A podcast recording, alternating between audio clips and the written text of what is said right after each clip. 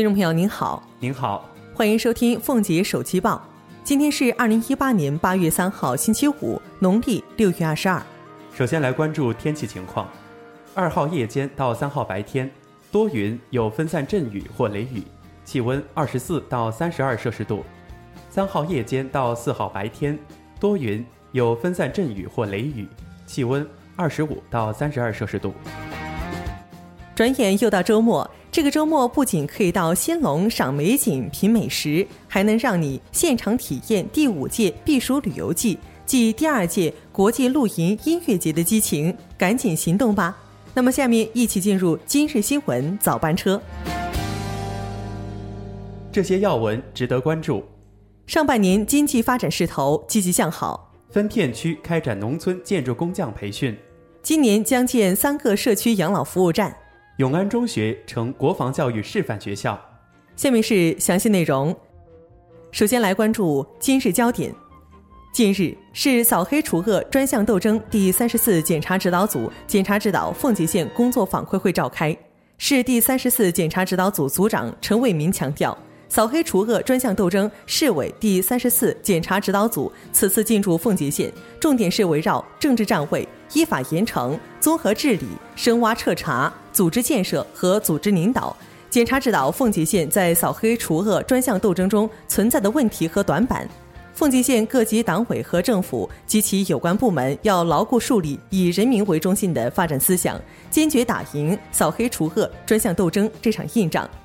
县委书记杨树海表示，下一步奉节将以八在即思想在统一、工作在部署、宣传在发动、线索在排查、问题在聚焦、力量在整合、重拳在出击、整改在出发，推动扫黑除恶专项斗争。根据安排，扫黑除恶专项斗争市委第三十四检查指导组检查指导进驻时间为十五天，期间设立了举报电话和专门邮政信箱。根据市委市政府要求和检查指导组职责，市委第三十四检查指导组主要受理奉节县涉黑涉恶来信来电举报，其他不属于受理范围的问题，将按规定交由被检查指导地区单位和有关部门处理。详见中国奉节网。今日看点：近日，县委书记杨树海、县长齐美文、县人大常委会主任田成义和全体在奉市管领导到兴隆镇军事训练基地，身着迷彩戎装，体验军营生活，学习优良作风，接受国防教育，与县人武部官兵一起参加奉节二零一八年军事日活动，共同庆祝中国人民解放军建军九十一周年。聚焦脱贫摘帽，夏秋百日会战。近日，县委常委、县政府常务副县长、龙桥土家族乡脱贫攻坚指挥部指挥长唐守渊主持召开龙桥土家族乡脱贫攻坚指挥部会议，要求全乡树立服务旅游理念，加强项目人员管理，规范资金运行使用，精准住房改造数据，加快项目实施进度，收集各类佐证材料，针对性解决好其他各类问题。半年回顾，上半年全县经济发展势头积极向好，质量效益不断提升，共落实税收减免一点六六亿元，新增市场主体三千二百八十九个，新增民营企业备案项目七十四个，一十七点九亿元，实际利用内资四十一亿元，增速百分之六十八，同比增速增加三十个百分点，新签约招商引资项目十三个，协议投资一百二十三点五亿元，签约项目和投资额增长十倍。今年我县将实施农村危房改造一点九万户，为此将在全县分南岸片区、北岸片区、平安乡和城区四个培训点开展农村建筑工匠培训，以提升工匠技能，确保农村危房改造工作保质保量完成。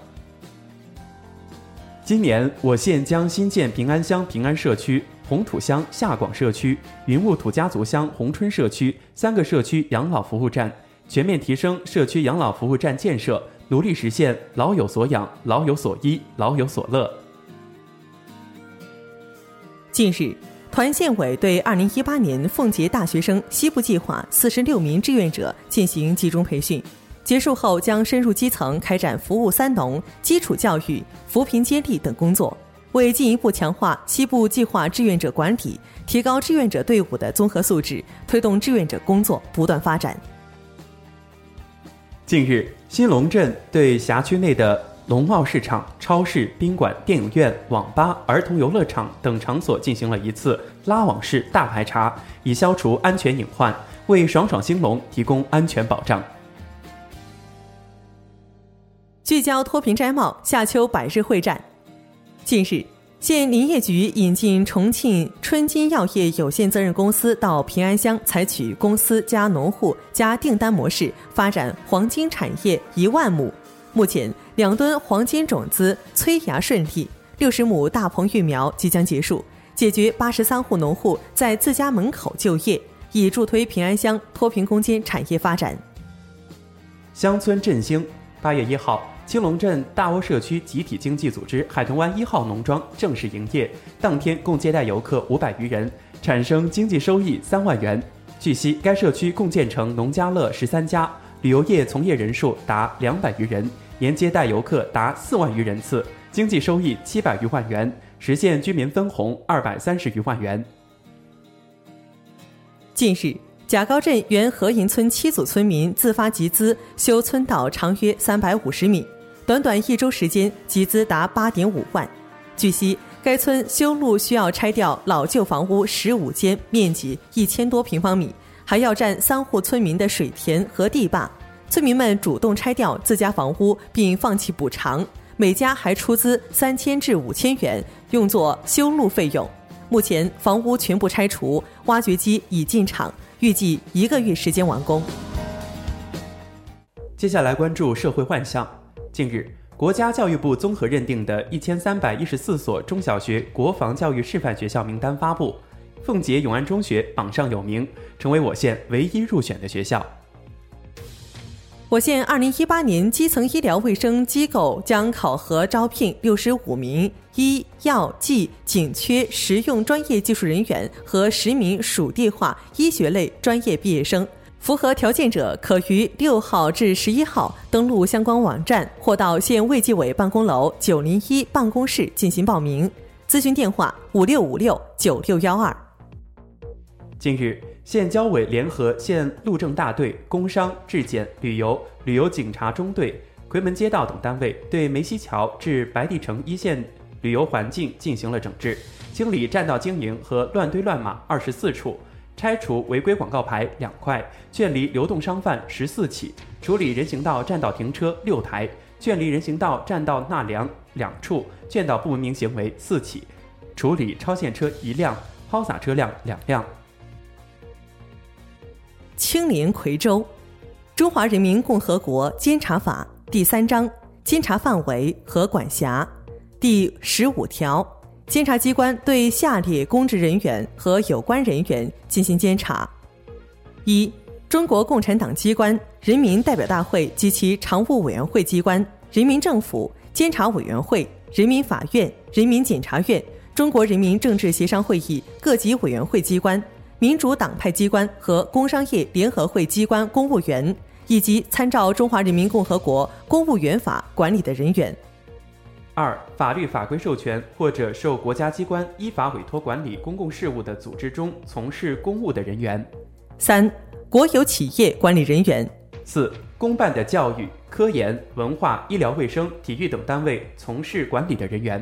五、基层群众性自治组织中从事管理的人员。六、其他依法履行公职的人员。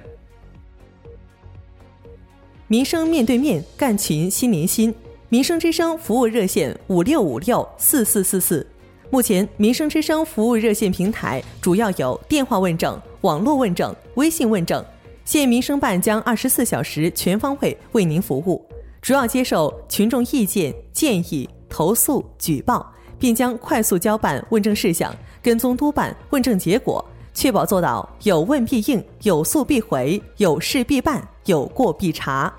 更多新闻资讯，请登录《夔门报》电子报、中国凤姐网、凤姐微发布和加载凤姐 APP 查看。